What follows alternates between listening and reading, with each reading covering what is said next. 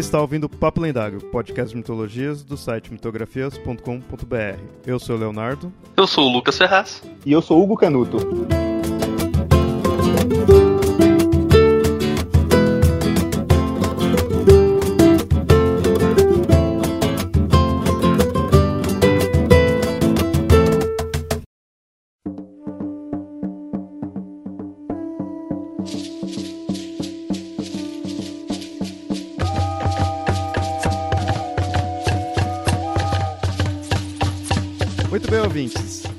Será um episódio de entrevista.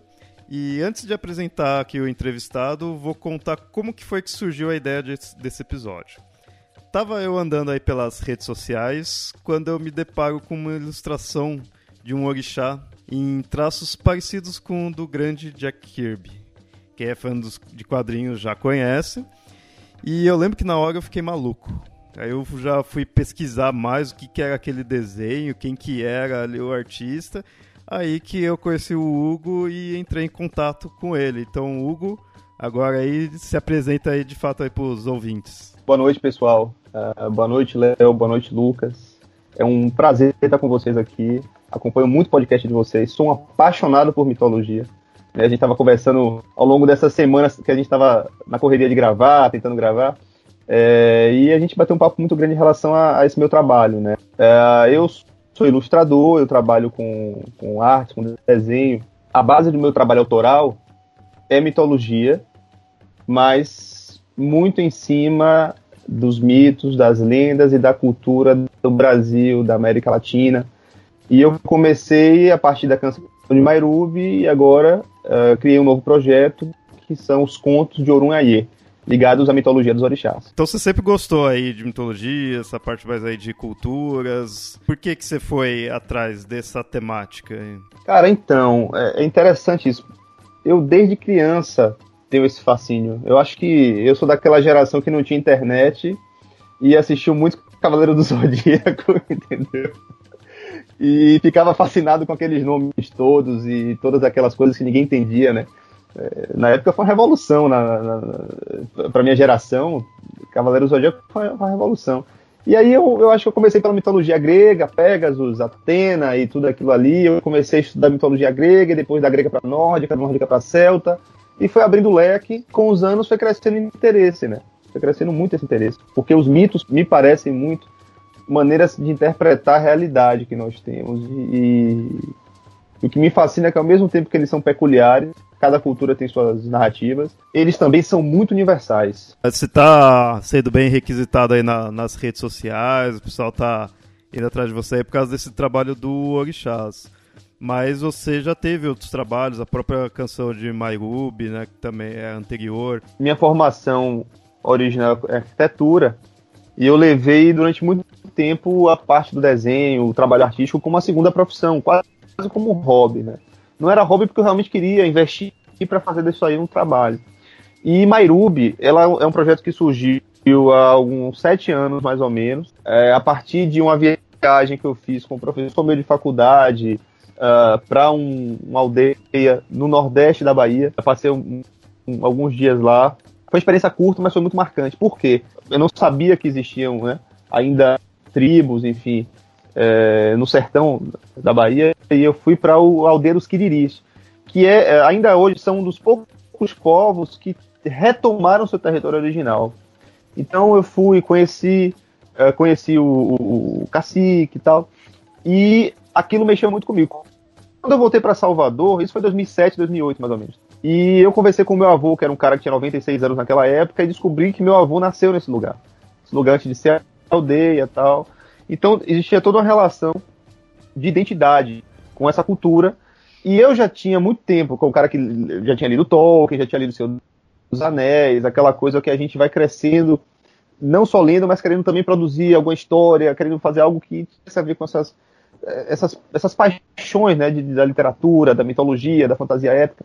E eu estava já esboçando alguma coisa na cabeça em relação a escrever uma historinha, alguma coisa que tivesse a ver com mitologia. Mas eu queria mitologia uh, do Brasil, mitologia que tivesse a ver com nossa identidade. Quando aconteceu esse encontro, essa, essa viagem, né, para Deus que diz, e que eu voltei, que meu avô contou isso, que ele vinha de lá, então existia toda uma conexão, eu fui entrando por esse caminho, né, abordando essa questão da construção de um universo é, de fantasia épica, mas que tivesse a ver com nossa identidade. E Mairubi surgiu a partir disso. Surgiu a partir de um apanhado, de uma costura de mitologias uh, que formaram a América Latina. Eu pesquisei muito dos maias, dos incas, peguei coisas dos guaranis, peguei, peguei assim, abordei né, questões da cultura iorubá, questões da cultura celto-ibérica, basca. E foi um processo que até hoje é um processo de construção de mundo mesmo. Eu fui estudando, e escrevia de vez em quando um, um, trecho sobre determinado povo, depois desenhava outro e fui costurando. E depois de, de alguns anos, é, né, esses últimos sete anos, oito anos que realmente eu, eu foquei mais, eu produzi a primeira história, Os Filhos do Sol, que estava prevista para sair esse ano, né? Mas agora virou livro. Era, era quadrinho e aí a gente tá cresceu tanto a coisa que a gente está transformando no livro para lançar ano que vem também. Eu passei o ano, o último ano é, de 2015, eu investi para desenvolver o quadrinho. Então, desenhei todas as páginas, desenvolvi o enredo e tal. E era um quadrinho de 60 páginas, mais ou menos. Ao final do ano passado, novembro de 2015, eu, a gente lançou uma prévia do projeto, para começar a sentir o público. É, é muito interessante, né? É, por, as reações são bem interessantes. Muitas pessoas disseram assim: ah, mas você vai abordar uma cultura indígena, ah, mas ninguém se importa com cultura indígena. E eu ficava assim, pô, é, não tem sentido isso, né? É, outros diziam, não, pô, maravilhoso, faça isso mesmo, mas não diga que é algo que tem a ver com cultura indígena, porque é, tinha esse discurso, sabe, de que fazer algo. Eu sempre quis fazer uma história, um projeto que tivesse a ver com nossa cultura, mas que não recaísse no estereótipo. Ah, beleza, se vamos escrever sobre índios, tem que ter um menino com cabelo de cuia, um arco e flecha e, sabe? Pô, você tem diversos diversos povos no Brasil, você tem centenas de povos na América Latina.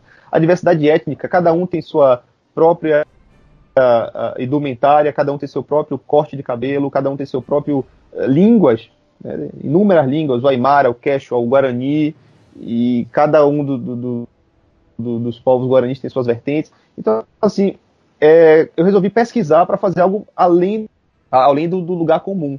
Só que é um projeto grande, então, no ano passado, a gente lançou um preview. A gente lançou uma revista de 24 páginas, que foi muito bacana, foi uma experiência assim, para sentir o público. Então, fomos para o FIC, Festival Internacional de Quadrinhos em Belo Horizonte, foi muito bacana. Nós tivemos uma receptividade muito boa, apesar do calor de 40 graus que eles arranjaram lá para a gente ficar.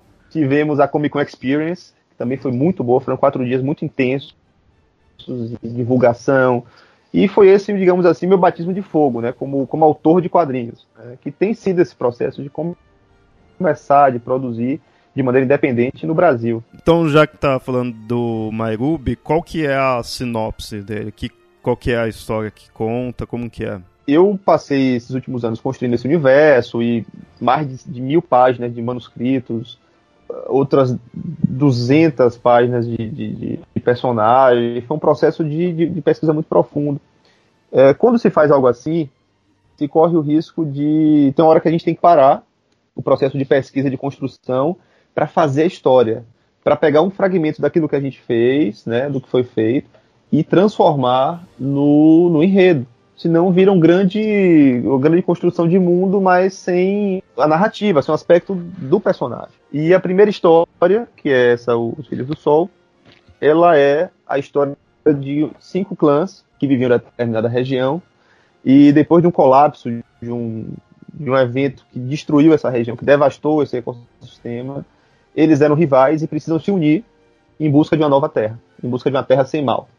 E a partir disso vai ter uh, todos os conflitos dos personagens. Né? Tem a, a, as questões de poder entre dois irmãos, para quem vai suceder o pai. Você tem esse conflito de identidades, né? São cinco povos diferentes entre si. E é meio que uma metáfora do que eu fui é, construindo a partir do que eu li, né? Do, do, que nós, essa costura de povos, o quadrinho já está pronto, mas como o enredo acabou tomando outra forma, foi crescendo, eu devo publicar em livro. A gente já está trabalhando desde o, o, início desse ano no livro basicamente assim, começamos a, a, transformar o roteiro em livro e a ideia é lançar no próximo ano, né? Lançar em 2017, talvez 2018. Agora com os orixás, eu fico brincando que eu fui atravessado por esses orixás de uma maneira que tive que reconfigurar esse, esses cronogramas que eu tinha todos certinhos assim, sabe, bem, bem organizados, tive que reconfigurar agora para entrar mais um projeto aí, mas, mas é ótimo, eu tô feliz. é por um bom motivo. Aí você planeja que seja um livro com ilustrações? Então, Lucas, eu tenho vontade, porque eu acho que quando a gente constrói um universo, e ainda mais um universo que aborda uma cultura que, apesar de ser nossa, infelizmente ainda é muito alienígena, né? ainda é muito desconhecida de nós brasileiros, como é a canção de Mairubi, é, as ilustrações ajudam o leitor a mergulhar, a suspender a descrença e mergulhar as texturas das armaduras, o tipo de armas, os animais, a, a, geografia, aquilo vai dando uma atmosfera que o leitor compreende o projeto. Sabe? Uhum. Por isso que, inclusive, eu comecei como quadrinho. Né? Eu fiz curso de roteiro durante um tempo, fui estudar criação literária, para poder me preparar, porque eu não me sentia seguro. Né? Eu, eu, sempre desenhei mais do que escrevi, e hoje eu tento é, equilibrar as duas coisas. E não, não sei se eu sou um bom desenhista ou se eu sou um bom escritor, mas eu tento, né? vou fazendo, vou, vou correndo atrás. E é importante porque eu acho que quando a gente constrói um universo de fantasia, e por uma questão cultural do próprio Brasil, ela sempre vai ter um substrato, não vou dizer sempre, mas ela, ela recai no substrato eurocêntrico, né? É, é natural, é, é, é, de processos históricos, enfim, que, que infelizmente ou felizmente vão, estão aí. Né? Ah, quando a gente quer abordar outra cultura, a gente tem fazer uma ponte entre o público e essa cultura, né?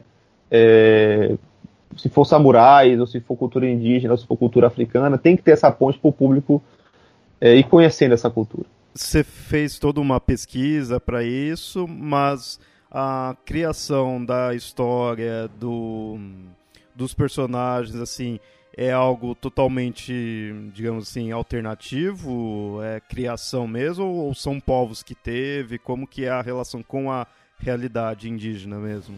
Cara, legal sua pergunta, porque é a coisa que eu gosto de deixar bem claro. É, a construção desse universo da canção de Mairubi, né, esse continente mítico em que vários povos viviam e construíram impérios, enfim, ele, ele na verdade é uma, é uma costura realmente de, de vários fragmentos de pesquisas. Né? Então, por exemplo, eu cheguei uma época a morar na Espanha, estava formando, terminando a faculdade de arquitetura, consegui uma, uma, um programa para morar na Espanha, e isso foi um upgrade para mim, porque eu tive contato com a cultura inca, por exemplo. Eu vi aqueles tesouros incas, as armaduras, a, a, a escultura, e isso foi abrindo, né? Mas eu, eu lembro que eu ia para os museus e ficava desenhando, cara, sabe? Tipo, desenhando e transformando aquele em personagem, fazendo concepts a partir da estátua que estava na minha frente, sabe? Fantástico. o processo foi muito empírico. Eu lembro que era muito louco. Eu estava numa livraria e de repente, perdido assim, bati o olho e encontrava um livro sobre, sobre o tema que eu nunca tinha ouvido falar e foi um livro que contribuiu bastante para a pesquisa, sabe? Pra, foi um livro que quebrou muitas, muitos preconceitos em relação assim, ao que eu imaginava que fosse a cultura indígena. Então foi um processo de transformação e de, de, de, compreensão também da nossa realidade, sabe? Quando eu fui fazendo tudo isso, então, por exemplo, os meus personagens principais dessa história, né, dos Filhos do Sol, que são Rupave, Cipave, Axla e o, o chefe, né, o chefe desse povo, que é o Tomé Arandu. Eles vêm da cultura Guarani os três, né? O Axla, ele já vem de outra cultura. Ele é do povo serpente, ele é de um povo que tem uma cultura mais próxima dos astecas, né? Eles têm um, um aspecto mais, mais estranho, mais selvagem e tal. Enquanto, por exemplo, a Casa da Estrela, ela tem um aspecto, um, um, um substrato eh, cultural, histórico mais de agricultores. Então eles têm um, um desenvolvimento de calendários, eles têm um desenvolvimento intelectual. E o povo serpente não. O povo serpente, que é inimigo do, da estrela, eles têm um. um eles vão mais para o dos caçadores, sabe? Predadores. Então, é, eu vou construindo a partir de povos que eu conheci, que eu li, enfim, mas não são exatamente esses povos. Guardadas as proporções, é como Tolkien fez, né? Ele mesmo dizia que pegou vários resquícios de civilizações, de, de culturas e construiu a torre dele a partir desses, desses dessas pedras que estavam soltas. E você falou que encontrou livros assim, mas suas pesquisas elas se basearam mais em quê? Se foi em livro mesmo, foi em internet, né, que atualmente dá uma gugada, já encontra algumas coisas? Tentou em locais mesmo? Como que foi pesquisar? Pois é, cara, é interessante você perguntar isso, porque como levaram alguns anos para esse processo, para essa construção de mundo de Mairubi, comecei numa época em que não encontrava nada, nada, era assim, pouquíssimo material sobre mitologia é, indígena. Hoje, quatro anos para cá, pô, tem várias coleções interessantes. Inclusive, tem muitos autores produzindo também. Eu estava fazendo parte de um grupo, ainda faço, chamado Vozes Ancestrais, que são autores de música, de literatura, de animação, de cultura eh, pop ou, ou não, trabalhando com essa temática. Né? Você tem a lenda de Boia, do Léo Andrade, do, acho que é Léo Andrade, você tem o Rafael Buarque Montenegro, que fez as crônicas de Pindorama, então você tem hoje muitos autores indo por essa linha de querer criar fantasia ou ficção científica dentro da cultura brasileira, da cultura uh, indígena. E isso é muito legal, porque é como se fosse uma onda mesmo que está as pessoas buscando produzir seus conteúdos dentro da sua identidade, né?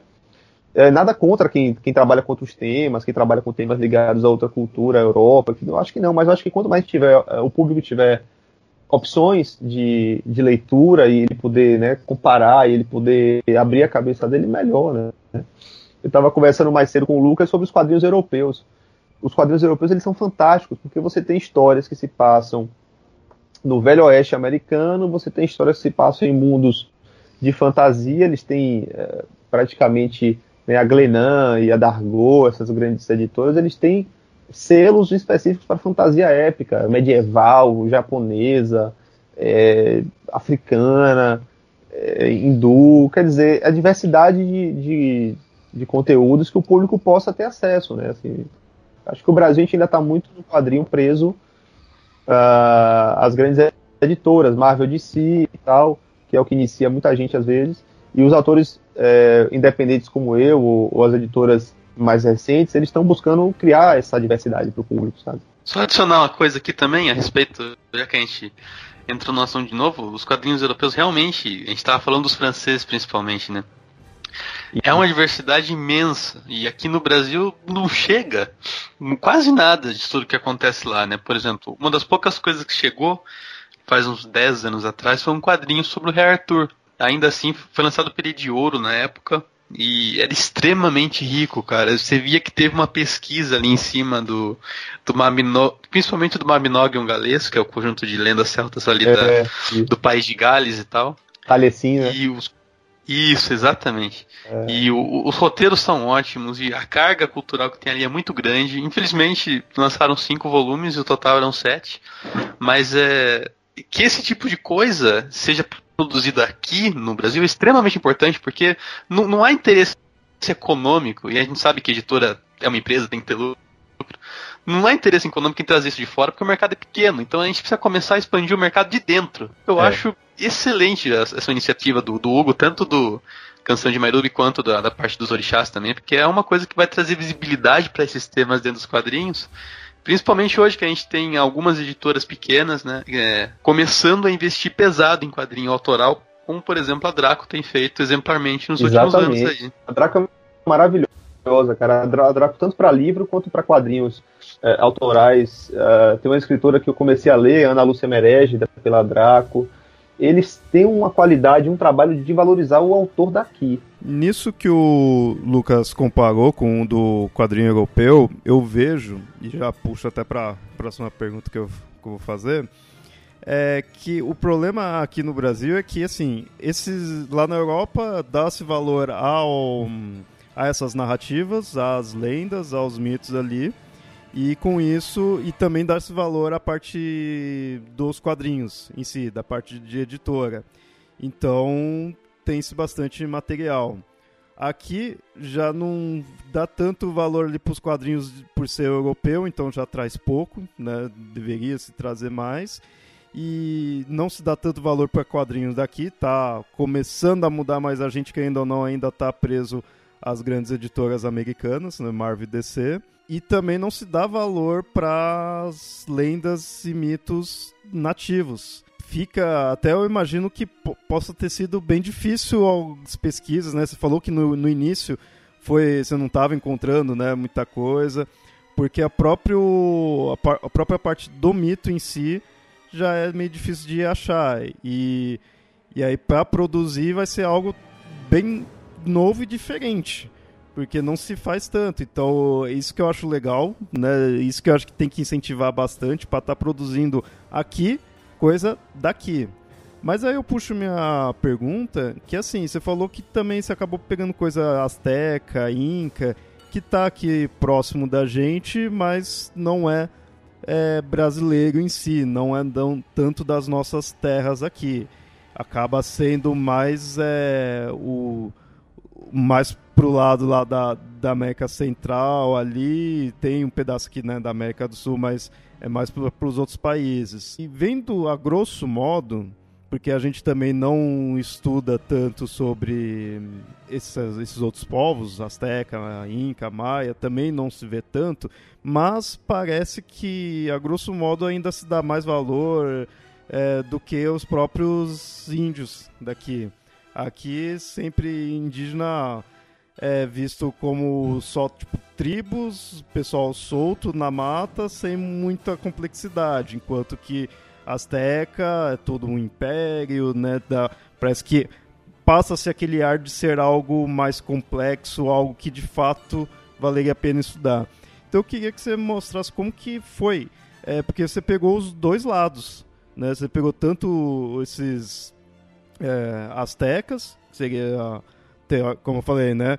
A grosso modo algo complexo, e os indígenas que seria algo talvez difícil até de encontrar, de ver uma uniformidade, né? Então, como que foi esses dois? Então, Léo, é, o Eduardo Galeano, se não me engano, ele falava uma coisa que para mim resume muito o que é a América Latina, o que são essas civilizações da América Latina, América pré-colombiana. Existiam engenheiros, existiam canibais, existiam astrônomos. Ele fez uma comparação assim, não consigo citar exatamente como foi isso mostrando a diversidade cultural. Então, por exemplo, a gente tem essa ideia de que os grupos indígenas do Brasil não tinham desenvolvimento tecnológico, eles tinham desenvolvimento tecnológico. Agora, não era uniforme. Se você olhar os marajoaras na, na Amazônia, eles tinham um nível tecnológico mais refinado do que outras tribos, talvez aqui na, do Nordeste. Se você comparar os Incas com eles, já é outro, outro, outro nível de, de desenvolvimento. É, a gente tem que lembrar que são civilizações de milhares de anos, então foram camadas e, e, trocas que também eram feitas, mas que com a colonização, né, com a dominação ibérica no continente, muita coisa se perdeu. É, eu tive essa discussão uma vez com alguns amigos meus, caras com aquele discurso muito assim de que, ah, o que é que os caras fizeram com a contribuição do índio tal. Eu disse, cara, é, para começar, batata, o tomate, o chocolate são heranças da, dos astecas, do, do, dos mesoamericanos. Só isso já, só isso já, já define muita coisa. O zero era conhecido entre os maias, antes do que entre os europeus. Os índios da Amazônia, as tribos da Amazônia, aliás, o próprio termo indígena, né, na América do Norte, por exemplo, já não é usado, porque ele é ofensivo. É igual você chamar os nove estados do Nordeste de Bahia, né? Todo mundo é baiano. Quer dizer, você limita a diversidade cultural de nove regiões um só. Então, na América do Norte, por exemplo, eles já não chamam, eles chamam de primeiros povos, né? First Nations. É, até para poder mostrar, pô, não somos um grupo homogêneo, somos diversos grupos, diversas culturas. O que eu achei muito interessante é que a gente não sabe, mas, por exemplo, existiam cidades na, na Amazônia, existiam povoamentos na Amazônia. Não eram cidades como as nossas, aglomerações, elas eram multiplicadas e ligadas por estradas, né? É, existiam algum um escritor, um autor, eu não consigo lembrar o nome, mas ele, ele tem um livro chamado 1491, América antes de Colombo. E ele fala, ele fala dos fazendeiros de floresta. Eram homens, grupos de pessoas que uh, faziam queimadas em pequena escala. Então eles abriam clareiras na Amazônia e plantavam árvores frutíferas para que as pessoas pudessem se alimentar. Eles manejavam o ambiente para deixar mais adequado a sobrevivência. Tanto que várias espécies hoje de frutos que existem vêm dessa intervenção humana. Isso é fantástico, porque você fica com aquela ideia de que eles viviam numa sintonia, mas existia um manejo, agora um manejo sustentável. Né? A engenharia Inca, por exemplo, os caras construíam estradas a 3 mil metros, 2 mil metros de altitude, quer dizer, é surreal. O, o sistema de, de. Isso na arquitetura me fascina muito. O sistema de construção deles é extremamente refinado até hoje, né? e extremamente também sustentável, alinhado com, com, com o meio ambiente. É, se você pegar os astecas, os caras tinham uma cidade em cima das águas. Só isso já. Que, que os próprios espanhóis disseram que nunca viram um lugar tão limpo, tão organizado, não tinha na Europa algo igual. Então é fascinante isso, quando você vê que essas culturas que durante séculos foram chamadas de primitivas, na verdade, tinham um refino absurdo e muita coisa se perdeu. Quer dizer, ao queimar tratados, ao queimar livros, a gente não sabe a filosofia que eles tinham, talvez pensamentos políticos extremamente sofisticados que nós não, não sabemos, né? Assim, hoje o que sobrou foram fragmentos dessas civilizações. E voltando à sua pergunta, é, isso me faz pensar, por exemplo, que ao longo da minha pesquisa eu tive que trabalhar em cima dessa costura para construir um mundo novo a partir desses fragmentos, entendeu? Mairubi surgiu a partir desses trechos de histórias, de civilizações que ficaram. E é complicado também porque são culturas que majoritariamente era uma tradição oral, né? Não tinha tanto registro escrito. Então, e, e, o que tinha foi destruído, não chegou até a gente. Eu acho que a gente talvez saiba um pouco mais sobre os povos pré-colombianos, porque, queira ou não, eles tinham grandes construções de pedra, que, né, estão lá até hoje, e que tem registros, inclusive, na própria tipo o calendário dos mais, etc. Já a gente nunca vai saber, por exemplo, o que, que de fato acontecia no meio da Amazônia, né? Que tipo é. de, de, cidade que tinha, que tipo de civilização que tinha, que foi. Exatamente. Tudo eventualmente foi varrido do mapa, tanto pelos espanhóis quanto pelos portugueses, né? E sem deixar rastro, isso que é o mais triste, né, meu? É muito triste isso, cara, porque, é, por exemplo, a gente sabe que os Incas, ou enfim, me parece que foram os Incas, eu, isso, isso eu li há um tempo, que é o Peabiru, é a estrada que liga Cusco ao litoral de Santos. Pois é, ela existe, ela é fato, não é lenda, ela existe, ainda existe. É, no Brasil é chamada em alguns lugares de caminho de São Tomé, porque existia uma, ideia de que o Tomé, o apóstolo, chegou antes dos, dos europeus, enfim. Essa estrada ligava Cusco a Santos, mas a gente nunca vai saber se era um projeto de colonização do Brasil, né, pelos Incas, descer a montanha, descer os Andes, e aos poucos ia ocupando com a rede de cidades até chegar ao litoral de São Paulo. Né? Outra estrada inca saía de Cusco, saía dessas regiões do Paraguai por ali e iam até a Bahia, né? rotas que iam até a Bahia. Então, assim, que tipo de, de relação? Aí, aí, voltando ao que Léo falou, tá, beleza, a gente vai ter tribos um pouco menos evoluídas em alguns lugares, mas que talvez tivessem contato com essas civilizações mais desenvolvidas tecnologicamente. E aí? Então, é, é, é, nessa, digamos assim, é nesse espaço não ocupado da imaginação que eu construí Mairudo. Que eu estou construindo esse universo de Mairudo. Você está falando aí que pesquisou as culturas, mas e a parte das crenças, das religiões, da mitologia? O que, que você viu de interessante? Como que foi a pesquisa nisso daí em si? Dessas, dessas mitologias, eu fiquei fascinado pela mitologia guarani, e justamente ela que é, serve como uma das bases, como digamos assim, o, o pano de fundo da minha primeira história da canção de Mairubi. Os Filhos de Sol gira de em torno de uma lenda guarani, né, que é a lenda dos sete filhos de Querana, que são sete monstros da criação, e a luta para domar esses monstros tem a ver com a minha história. Eu usei esses elementos. Ou seja, então aqui no Brasil existe sim mitologia nativa daqui. Claro. Não é que nem as pessoas falam que aqui não tem mitologia, viu? é como eu falei.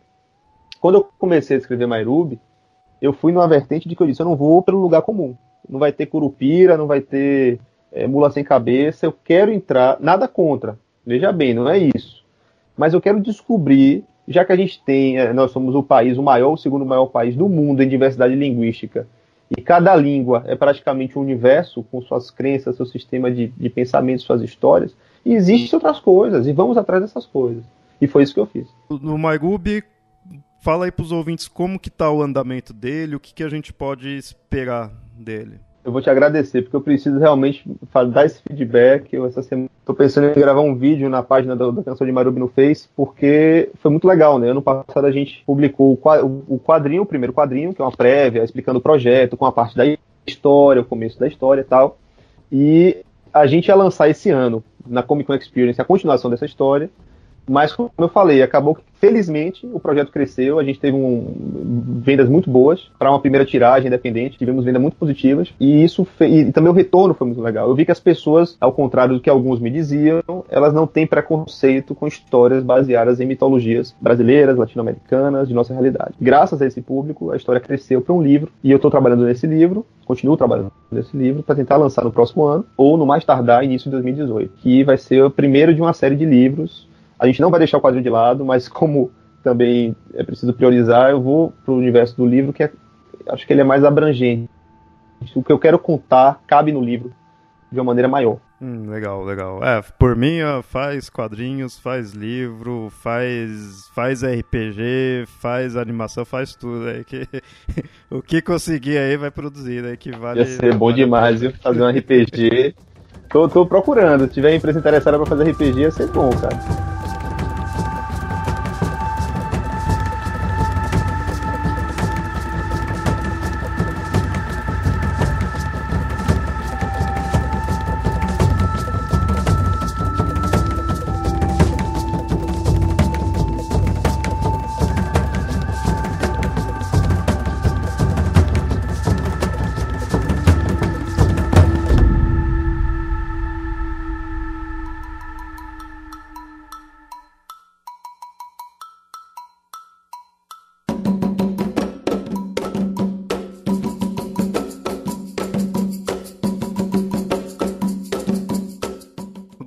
Gente vai falar do outro projeto aí que você também tem, que eu acho que é o que trouxe bastante visibilidade agora aí para você, pelo menos nas redes sociais, e em parte foi o que fez eu conhecer aí seu trabalho. Com isso puxou, né, o do MyRuby, mas a gente tá vendo muito do seu trabalho a partir desse de agora aí, que é o dos orixás. Me chama bastante atenção pelo traço, né, que você simula o traço do, do Kirby. Então, antes de começar a falar em si dos orixás, da temática, eu queria perguntar assim, por que é, pegar os traços do Kirby? Não que isso precise de justificativa, porque é o Kirby, né? Então, só por isso já, já é a justificativa, mas para ver seu lado de artista mesmo. Esse projeto foi uma surpresa muito boa. Esse projeto foi uma surpresa porque foi feito sem nenhuma pretensão de chamar atenção ou de causar essa repercussão que teve. Assim, de verdade, foi uma surpresa muito boa. E é um projeto que eu estou desenvolvendo com o maior carinho, com muito carinho, com muito cuidado. Ele começou no final de agosto, é, quando o Jack Kirby faria 99 anos, e eu, assim como sou fã de mitologia, e eu sou fã de quadrinhos pra caramba, desde 9 anos de idade eu, eu, eu leio pra caramba, lia Batman, lia Superman. Tive um grande amigo do meu pai, que ele era colecionador, e como ele era mais velho, ele encadernou os quadrinhos da Ebal, ele encadernou as histórias da Marvel e da DC dos anos 60, 70 que saíram no Brasil, RGE, tudo isso aí. Então, quando eu comecei a ler quadrinho, o quadrinho que eu lia é, não era aquele quadrinho da Era Image, né, da, da Image dos anos 90. Aquilo ali estava passando, mas eu estava lendo, porque eu estava lendo quadrinhos dos anos 60, 70 da Marvel, que o Marcos me, me emprestava. Quadrinhos e foi que fundamental para minha formação. Os quadrinhos que valem. é foda, né, cara? A gente vai ficando velho, vai ficando chato assim, com as coisas do passado. Elas são, não, mas elas é, são eu, eu, eu, pessoalmente, eu acho ótimo que você tenha lido mais as coisas dos anos 60 do que dos anos 90, senão a gente podia estar tá vendo arte de orixás com traço de Rob Liefeld. Nossa! eu prefiro Jack Kirby. Caralho, eu ia ser assassinado, velho. É sério, eu me matar, velho. A galera ia me matar em alta se eu fizesse um, um orixá com os dentes rangendo, 55 dentes rangendo. Sem, é, é, sem dedo no pé, né? E com aquelas, aquelas veias estouradas, assim, anatomia toda deformada do, dos anos 90, cara. Aquilo era muito louco. É foda, cara. Eu, nem, mas é isso, eu, eu lia. Eu lia muito Batman, lia muito Superman, lia... Agora eu gostava muito quando era guri, e isso eu levo até hoje, é do Conan. Conan para mim foi um fundamento como, como, como personagem, sabe? Assim, até hoje a história do Robert Howard me influenciou muito. Vocês vão ver em Nairobi tem muito do Howard, daquela construção de mundo, da coisa de pegar os povos que existem e levar para um outro contexto. A partir disso, eu era muito fã do Kirby, né? O Kirby, para mim, ele tem uma, uma coisa no traço dele que é atemporal. O tempo passa, mas você olha aquilo ali, você continua pegando referências e construindo e, e aprendendo com o desenho daquele cara. Esse, para mim, é um artista. Cara, é, pra mim, assim, é o que, e eu acho que é o que casou muito bem com essa ideia do, dos orixás, por serem entidades, assim, que o traço do Kirby, ele emana esse, essa ideia de, de algo poderoso. Por isso que acho que como a gente está acostumado a ver os heróis e da forma, de forma clássica né, nos traços dele, então esse traço acho que já passa aquela ideia de, de algo heróico, algo poderoso. Então eu acho que caiu muito bem com a ideia de fazer entidades, pegar entidades africanas. Isso que eu achei muito legal. A é, primeira valeu. que você fez foi a do Orixás mesmo? Então, é isso. Em homenagem ao Kirby, e eu botei, deixei isso claro. Em homenagem ao Kirby, a primeira que eu fiz foi o Orixá. Por quê? Porque eu peguei a capa dos Vingadores, a Vingadores edição 4 dos anos 60, e ao invés do Capitão América era o Ogum, do Thor era o Xangô e por aí vai, né? Foi a primeira editora foi essa, final de agosto. É covardia usar essa capa, cara. Porra, cara, foi a primeira que eu peguei lá no Google. cara, é muito louco, porque eu tava assim, de boa num sábado em casa e pensando. E, pô, eu, eu, na verdade, como eu já estava com esse processo de Mairubi, eu já estava estudando muito de cultura africana. Muito, porque é, é, inerente, né? Cultura, se eu queria escrever algo sobre a mitologia da América Latina, a mitologia africana ia estar tá dentro. Só que eu estava se levando de uma maneira uh, estudando tal, mas não com a intensidade que eu estou hoje. Então, quando eu fiz, eu fiz sem nenhuma. Assim, ah, isso vai dar um sucesso, isso vai estourar. Não, não pensava nisso, cara, de verdade. E quando eu postei a segunda arte do Xangô, e foi 5 de setembro, que aí eu me assustei, cara, com a repercussão, sabe? Aquela The Might Xangô, que eu fiz ele na mesma postura que o Thor costuma ficar, e botei umas cores. Enfim, fiz essa coisa. Aí foi que o negócio, assim, tomou outro, outra escala. Mas e agora que você viu tudo o que estourou aí, como foi? Você tem planejado? Já tem pensado mais? Como que tá? Cara, tenho, tenho sim. É, o que acontece? Essa questão do, do Kirby, né? Eu falo muito para as pessoas. Eu já tenho uma influência grande do trabalho dele. O que as pessoas ficaram muito surpresas é que eu estava realmente fazendo uma associação dele com os orixás e tal. E isso acho que é inerente ao meu trabalho. O estilo dele, a maneira dele contar a história, as cores, são cores que tem muito a ver com o meu trabalho. É, como eu vim fazendo o Mairubi de uma maneira meio que artesanal, porque para mim o contexto do mundo de Mairubi eu tinha que usar aquarela, tinha que usar uma técnica mais é, tradicional, fiz à mão tal. Mas se você olhar, tá o mesmo. Assim, a, a, base do desenho tá ali, a mesma, né? Mas como eu agora estou trabalhando com pintura digital, com um traço mais limpo, com cores chapadas, isso acaba. Tem claramente a influência do Kirby e da cultura e, e da estética mais pop do quadrinho americano, né? Eu acho que isso que foi legal no projeto dos orixás, é trazer os orixás, e isso quem falou muito para mim foi o pessoal do candomblé, o pessoal ligado a, ao estudo do tema. Eles falaram, velho, você, você trouxe para um aspecto contemporâneo, você trouxe para o jovem. E muita gente, se vocês olharem até na nossa página do Facebook, é, deram feedback bem positivos, depoimentos, falando do que eles viram, professores principalmente. Teve um professor, o Adriano do Rio de Janeiro, ele falou assim: é, eu estava numa discussão um dia desse na escola, justamente em cima da sua capa.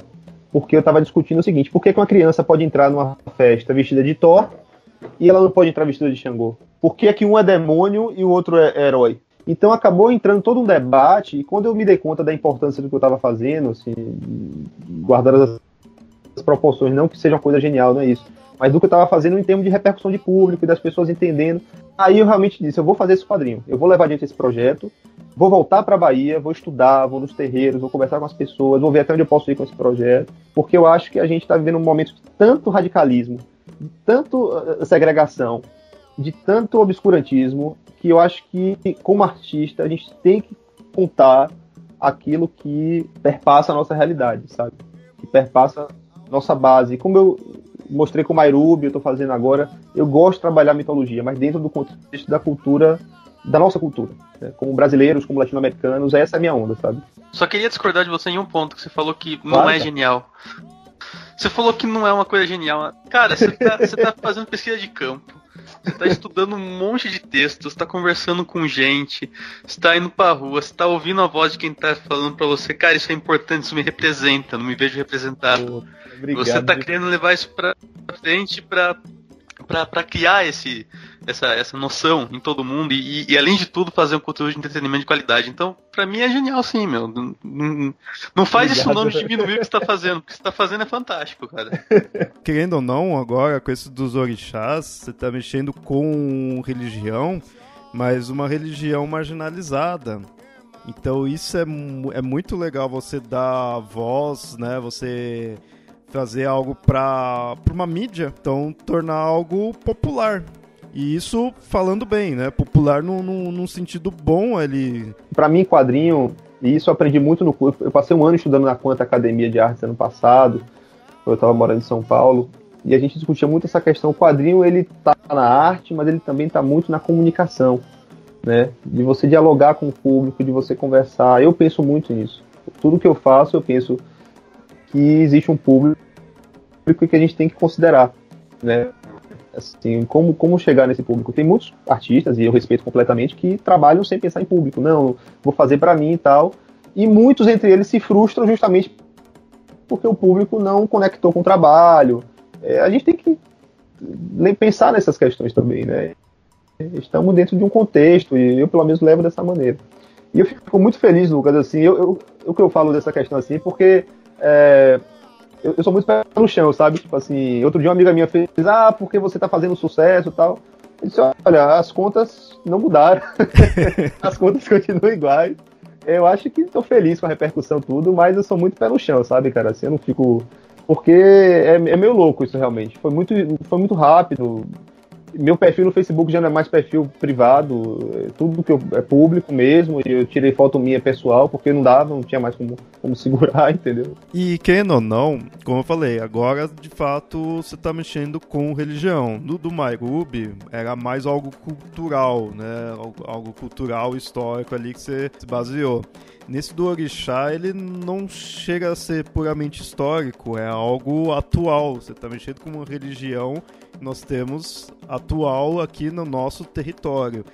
Então eu acho que deve ser algo delicado para ambos os lados, para quem não é da religião, né, quem é de outras religiões e quem é de fato das religiões. Eu queria saber como que foi tratar de algo assim, algo um tanto quanto delicado é, eu deixo sempre claro que não é uma obra religiosa. Eu não estou escrevendo uma obra religiosa. Seria até uma audácia minha, porque você escrever uma obra religiosa, eu acredito que tem que partir da experiência religiosa que leva uma vida e às vezes a pessoa não adquire. É, independente de, de ser candomblé, de ser espiritismo, de ser catolicismo. Eu estou escrevendo uma obra que aborda o aspecto mítico, né? As histórias, as narrativas. Tanto que uma das coisas que quando eu fui nos terreiros me falaram foi: não entre nos fundamentos da religião. Não aborde, não, não, não conte é, questões de rito ou do mistério que são inerentes ao dia a dia da religião, porque isso sim você pode desrespeitar. É, e realmente é algo que eu tenho todo cuidado para não. não é, é, é, realmente é um limiar, né? Mas deixando claro sempre assim: olha, tanto que eu converso muito, estou com um consultor, né? Assim, com alguns consultores é, e o que eles me falam é sempre isso: olha, o que você fizer, faça pensando que você está respeitando. Se você sentir que não está respeitando, é melhor você pensar, conversa com a gente. E eu, por outro lado, falo com eles: o que vocês não podem me contar, não contem. Né? Não contem porque a gente, como criador, a gente nesse processo criativo, você, às vezes a pessoa conta inconscientemente está na história. Então, realmente tem esse processo delicado. Mas eu acredito que fazendo como eu estou fazendo, com todo esse cuidado, é algo que as pessoas, ao invés de se sentirem ofendidas em algum nível, elas vão entender que é uma homenagem, que é uma homenagem que tem sido feita assim, com bastante carinho a uma parte de nossa herança, de nossa identidade, que realmente tem sido muito perseguida e muito maltratada nas últimas décadas, né? Em nome de hegemonias de mundo, de visões de mundo equivocadas, é, mas é o ser humano é complicado nesse aspecto, né? A gente às vezes vive uma, uma vida inteira, encarnação inteira, uh, achando que a verdade é o que a gente pensa, né? É, enquanto a verdade está espalhada aí, um caleidoscópio de 7 bilhões de pessoas com suas experiências pessoais. Isso é riqueza, isso não é ruim, isso é riqueza, sabe? E, e o artista, o escritor, isso é substrato para a gente trabalhar e a gente louvar isso, né? Mas então, do pessoal que você tem tido contato, que é adepto da, do candomblé, da religião mesmo, tá tendo um bom feedback, estão vendo, vendo com bons olhos. O, o que eu tenho conversado, o que eu tenho tanto na internet quanto ao vivo, né? Eu tenho ido nos terreiros aqui em Salvador, os mais tradicionais, me apresento, falo sobre o trabalho. Né? Tive com uma estela do Ileacheu Poafonjá, que é um dos três mais antigos. Tive com uh, algumas pessoas ligadas ao Gantuá. E eu tento fazer sempre esse trabalho para poder do, do, esse trabalho para poder assim é, deixar clara a minha intenção, sabe? Acho que a gente tem que ter esse cuidado sempre, sabe? Assim, por mais que não, voltando a dizer, mais que não seja uma obra religiosa, não estou fazendo radiografia da religião, não é isso. Mas eu, eu me preocupei, sabe? Porque eu acho que é importante a gente ter essa, esse respeito, digamos assim. Isso é legal deixar claro aqui para os ouvintes que a gente tem ouvintes aí que são é, do candomblé, são de religiões é, de matriz af africana, então eu acho legal já mostrar que você está tendo já um bom feedback de pessoas de dentro aí da religião. Então acho que para deixar os ouvintes mais confiantes aí quando for atrás da sua obra. Né? E são várias, né? O banda, candomblé, o Xambá, tem, tem, tem várias é, denominações, né? Não é só o banda e candomblé. Tem várias denominações. Né? Mas eu tô indo na vertente da, da raiz iorubá. É, isso eu ia perguntar, né? Qual linha que você tá seguindo aí? Porque senão você vai ficar perdido aí de tanta. Nossa, cara, isso é muito, isso é muito interessante, porque é, a gente vê, por exemplo, sei lá, né, outros sistemas de crença, é, modernos ou antigos, ou se você olhar, digamos, o, o, cristianismo, ele tem lá sua, seu sistema de crença escrito e meio que organizado, pá, pá, pá, de uma maneira que você, você tem a Bíblia, etc. Ah, ou você vai nos gregos e você tem lá aquelas linhagens de deuses que já estava ali estabelecida tal. Ah, quando você vai para religião né, ligadas às matrizes africanas, é uma diversidade de, de narrativa, de histórias que é muito lindo isso, porque às vezes o orixá que é irmão de outro, na outra ele é, sei lá, marido. O orixá que é filho em uma, na outra ele é o pai. Isso é muito, muito rico. Isso mostra como é, o próprio processo histórico, né, da, da divulgação da, da, da, fé. E é uma fé que existe em dois continentes, né? A, a princípio em dois continentes, até mais continentes. Mas você vê o quanto, o quanto tem um, um substrato arquetípico ali muito forte, muito forte e muito bonito nela, né? E só do ponto de vista de, de, de produção de conteúdo literário, né? É, isso é uma mensagem muito importante para qualquer pessoa que esteja querendo escrever, querendo criar alguma coisa, que não é raro a gente ver por aí escritor, mesmo escritor já famosinho, reclamando que na eu não escrevo personagem assim e assado porque eu não sou eu não sou uma mulher, eu não sou homossexual, eu não sei escrever isso. Então, cara, com pesquisa e com vontade, você escreve qualquer coisa bem. Então fica o exemplo aí do, do que o Hugo falou para né, deixar de reflexão aí para quem quem escreve, quem quer se propor a escrever, que pesquisa é essencial. Pois é, cara, eu não entendo isso. A pessoa. É, é muito louco, porque, beleza, escreva sobre o que você conhece, isso é, isso é bom. Mas conheça mais coisas, né? Abre os olhos pro mundo, né? É isso que, que eu posso dizer assim. O que eu tenho feito, e, e claro, volto a dizer sempre assim, é um trabalho que está começando, mas o que eu tenho feito é assim, procurar entender olhar, observar, anotar, compreender, ouvir e construir algo em cima disso, né? Assim, acho que a gente é, não pode ficar na zona de conforto em nada, sabe? O artista ele não pode ficar na zona de conforto. Nesse do Orixás, eu imagino que a questão de pesquisa está sendo bastante pesquisa de campo, né? Exatamente. Tô, tô, fazendo, tô fazendo isso. É um processo que eu comecei conversando com um, conversando com outro, fui nos terreiros, comecei a conversar aqui com pessoas diretamente ligadas ao candomblé, com estudiosos do candomblé, para entender também aspectos que, que para além da religião, são aspectos históricos. E eu me identifico muito nesse aspecto. Uh, ah, para além da questão da crença, aqui é muito forte como identidade. Assim como o catolicismo é a identidade da França, aqui na Bahia você tem essa associação da identidade do baiano com, com a, a, a cultura dos orixás, com a cultura afro-brasileira.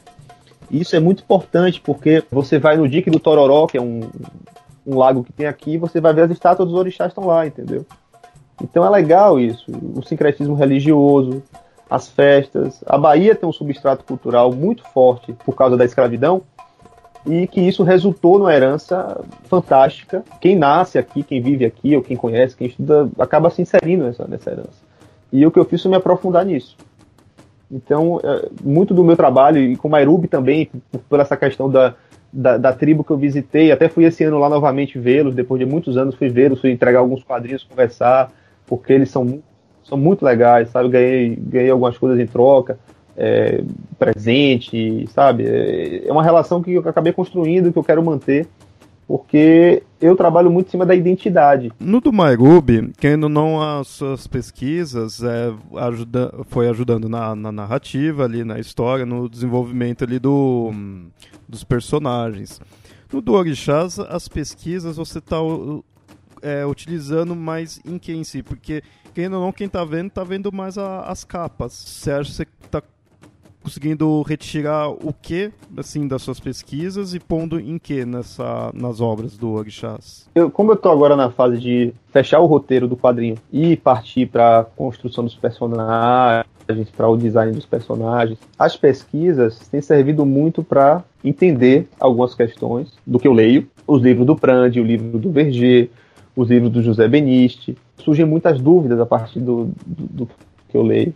E aí eu converso né, com, com estudiosos, eu converso com o pessoal do terreiro, pergunto, pergunto se eu posso colocar essa história. Existem, existem tais, eh, certas histórias que eu posso colocar. Alguns dizem, não, você pode colocar. Outros dizem, olha, essa história aqui em que, por exemplo, é, Xangô e Ogum é, brigam, eu acho que você não devia colocar. Existem essas opiniões, né? Algumas eu levo em consideração, outras eu pondero pô, o, que, o que é dentro do, do, do que eu quero contar mas eu faço esse trabalho de escutar, de entender, sabe, até onde é possível ir sem desrespeitar, né? O pessoal normalmente está vendo seu trabalho aí pelas capas que você tem postado, né? Eu acabei conhecendo também por isso. Então eu queria que você falasse aí quais que você fez, quais que tem aí para ser feito, como que tá. Eu me empolguei, né? Me empolguei eu tô faz... quero fazer o máximo possível.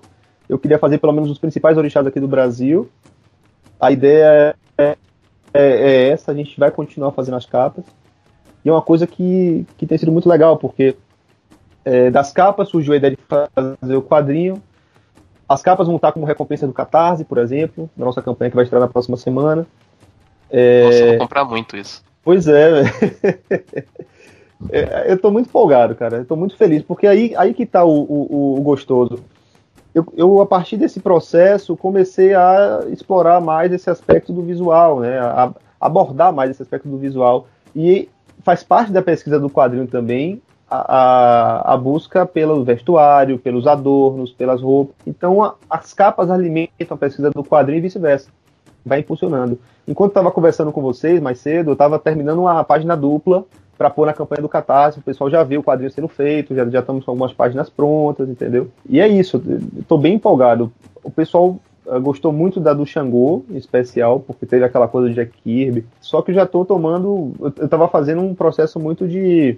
As, as duas primeiras, as três primeiras pelo menos, eu tinha pego algumas poses do Kirby, mas assim, mostrando claramente que foi influência dele. Depois, quando o processo, o projeto ganhou essa densidade e que virou quadrinho, eu disse, eu não posso ficar pegando né, é, pose do Kirby repetindo. Isso aqui foi uma homenagem, terminou a homenagem, vamos fazer agora a partir do que eu conheço. A do Exu já foi assim, a da a última que eu lancei, que é a da uh, Opará, né, que é uma deusa Uh, eu fiz uma.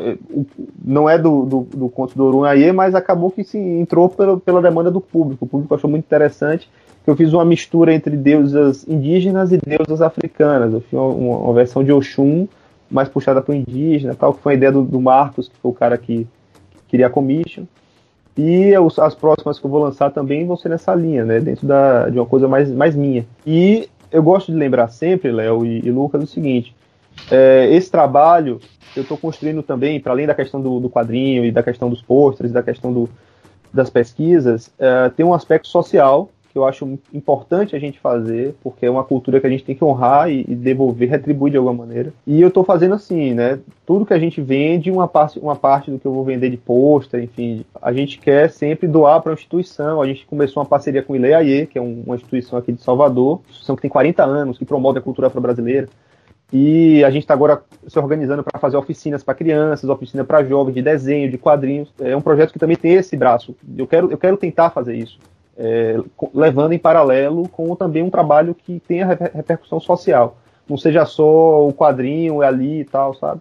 Eu acho importante, pelo menos, isso. Não, com certeza, com certeza. O que eu tenho para falar disso daí é que é muito legal. Eu, eu gostei muito da ideia e, assim, como eu falei desde o início do episódio eu me chamou a atenção quando eu vi esse do, dos orixás, aí eu vi o traço, eu vi a ideia, e aí foi legal que aí eu pesquisei sobre o Hugo e aí eu vi o do Mairubi, então eu vi que era mais coisa também da nossa de, nacional, da nossa região aqui do Brasil, da, da parte histórica aqui que é bem negligenciada.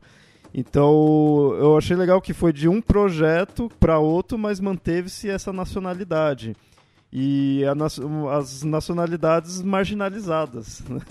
que a história indígena que não, não se dá valor e a religião que veio da África, mas se enraizou muito aqui mesmo assim, né, marginalizado, então tem que se dar valor e não é algo tão simples de se mexer porque está mexendo com religião. A gente aqui do Mitografia sabe muito bem como é. então, acho que está de parabéns. E agora eu queria para as considerações finais aí do Hugo que ele fale sobre a campanha aí do Catarse, como que tá, como que aí o ouvinte pode ir atrás das obras, o que pode esperar disso. Então fica à vontade aí, Hugo. Olha, eu quero agradecer vocês de coração. É, foi meio que um parto essa nossa, essa nosso podcast. Não foi duas, duas tentativas aí para conseguir conciliar e o computador não estava ajudando. Eu quero agradecer de coração a vocês. É um trabalho que eu estou fazendo com o maior carinho, um trabalho que eu estou me dedicando realmente, sabe? Assim, indo uh, nos lugares e procurando entender para que a gente, a gente consiga contar e mostrar quem nós somos como povo e, e nosso aspecto criativo e nossos, nossas culturas e nossa diversidade principalmente é, de uma maneira bacana, de uma maneira interessante, de uma maneira que as pessoas valorizem isso e vejam que a maior riqueza que nós temos no final das contas é isso. É a, a multiplicidade, a diversidade de, de visões de mundo, né? É um trabalho despretensioso, não penso, não, não, eu sei que é um, é um quadrinho, é algo que eu gosto de fazer, é, é paixão, sabe? É, mas é algo que eu espero que o público se divirta, aprenda, conheça e depois queira ir mais fundo em outras obras. A campanha do Catarse, a gente vai começar na próxima semana. Eu tô meio azoado também por isso, que eu tô cinco dias sem dormir terminando esse, esse material do Catarse. Provavelmente segunda-feira, dia 7, vai ao ar a campanha. Então, ouvinte, é bem capaz que quando você estiver ouvindo esse episódio já tenha iniciado, então corre lá. E o, o Catarse a gente vai fazer um quadrinho de 48 páginas, entre 32 e 48 páginas, a gente está fechando só esses detalhes, né? Um quadrinho colorido, bem legal, com uma ou duas histórias, a gente também está tentando colocar duas histórias para colocar outros orixás também, né? E contamos com vocês, contamos com a colaboração de vocês, as recompensas são muito interessantes, a gente tem trabalho de outros artistas, vão ter originais meus, vão ter páginas de presente, né, para quem contribuir. Eu espero de coração que vocês gostem e que dê tudo certo para ano que vem a gente já ter publicado os contos de Orunaie. Então tem planos aí tudo pro, pro ano que vem também. Isso é bom.